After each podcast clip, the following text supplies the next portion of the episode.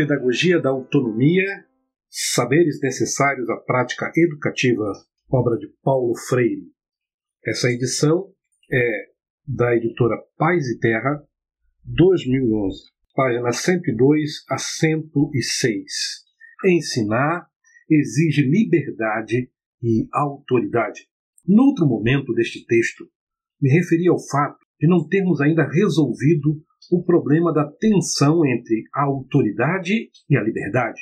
Inclinados a superar a tradição autoritária tão presente entre nós, resvalamos para formas licenciosas de comportamento e descobrimos autoritarismo onde só houve o exercício legítimo da autoridade. Recentemente, jovem professor universitário de opção democrática comentava comigo o que lhe parecia ter sido um desvio seu no uso de sua autoridade. Disse constrangido ter se oposto a que um aluno de outra classe continuasse na porta entreaberta de sua sala a manter uma conversa gesticulada com uma das alunas. Ele tivera inclusive que parar sua fala em face do descompasso que a situação provocava. Para ele, sua decisão com que devolvera ao espaço pedagógico o necessário clima para continuar sua atividade específica e com a qual restaurar o direito dos estudantes e o seu de prosseguir a prática docente fora autoritária. Na verdade, não. Licencioso teria sido se tivesse permitido que a indisciplina de uma liberdade mal centrada desequilibrasse o contexto pedagógico, prejudicando assim o seu funcionamento.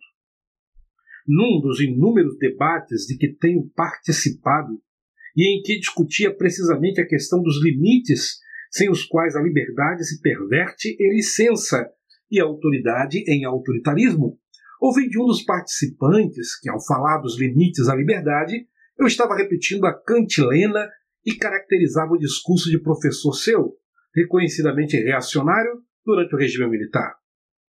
Para o meu interlocutor, a liberdade estava acima de qualquer limite. Para mim, não. Exatamente porque aposto nela, porque sei que sem ela a existência só tem valor e sentido na luta em favor dela, a liberdade sem limite é tão negada quanto a liberdade asfixiada ou castrada. O grande problema que se coloca ao educador ou à educadora de opção democrática é como trabalhar no sentido de fazer possível que a necessidade do limite seja assumida eticamente pela liberdade. Quanto mais criticamente a liberdade assuma o limite necessário, tanto mais autoridade tem ela, eticamente falando, para continuar lutando em seu nome. Gostaria uma vez mais de deixar bem expresso o quanto aposto na liberdade, o quanto me parece fundamental que ela se exercite assumindo decisões. Foi isso, pelo menos, o que marcou a minha experiência de filho, de, de filho, de irmão, de aluno, de professor, de marido, de pai e de cidadão. A liberdade amadurece no confronto com outras liberdades, na defesa de seus direitos em face da autoridade dos pais, do professor, do Estado. É claro que nem sempre a liberdade do adolescente faz a melhor decisão com relação a seu amanhã.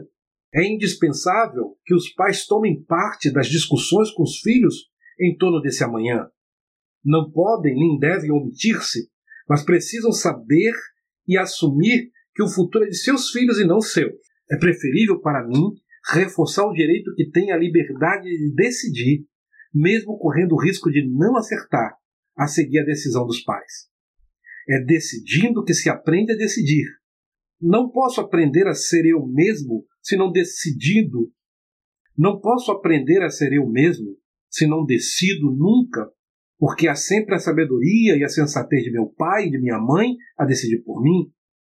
Não valem argumentos imediatistas como já imaginou o risco, por exemplo, que você corre de perder tempo e oportunidade insistindo nessa ideia maluca?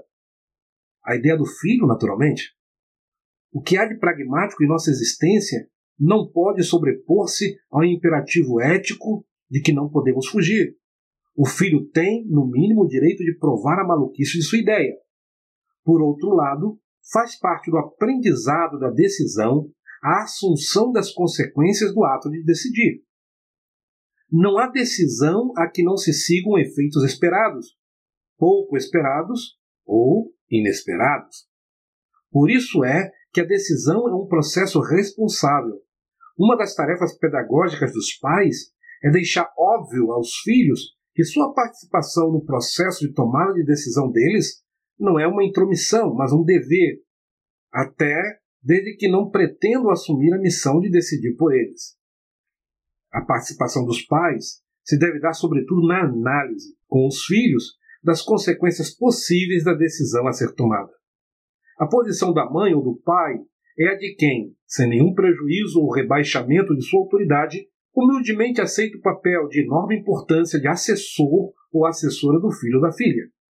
Assessor que, embora batendo-se pelo acerto de sua visão das coisas, jamais tenta impor sua vontade ou se abespinha porque seu ponto de vista não foi aceito. O que é preciso, fundamentalmente mesmo, é que o filho assuma eticamente, responsavelmente sua decisão fundante de sua autonomia. Ninguém é autônomo primeiro para depois decidir. A autonomia vai se constituindo na experiência de várias, inúmeras decisões que vão sendo tomadas. Por que, por exemplo, não desafiar o filho, ainda criança, no sentido de participar da escolha da melhor hora para fazer seus deveres escolares? Por que perder a oportunidade de ir sublinhando aos filhos o dever e o direito que eles têm, como agente, de ir forjando sua própria autonomia? Ninguém é sujeito da autonomia de ninguém. Por outro lado, ninguém amadurece de repente aos 25 anos. A gente vai amadurecendo todo dia, ou não. A autonomia, enquanto amadurecimento do ser para si, é processo, é vir a ser. Não ocorre em data marcada. É nesse sentido que uma pedagogia da autonomia tem de estar centrada em experiências estimuladoras da decisão e da responsabilidade.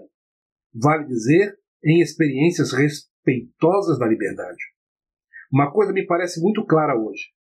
Jamais tive medo de apostar na liberdade, na seriedade, na amorosidade, na solidariedade, na luta em favor das quais aprendi o valor e importância da raiva.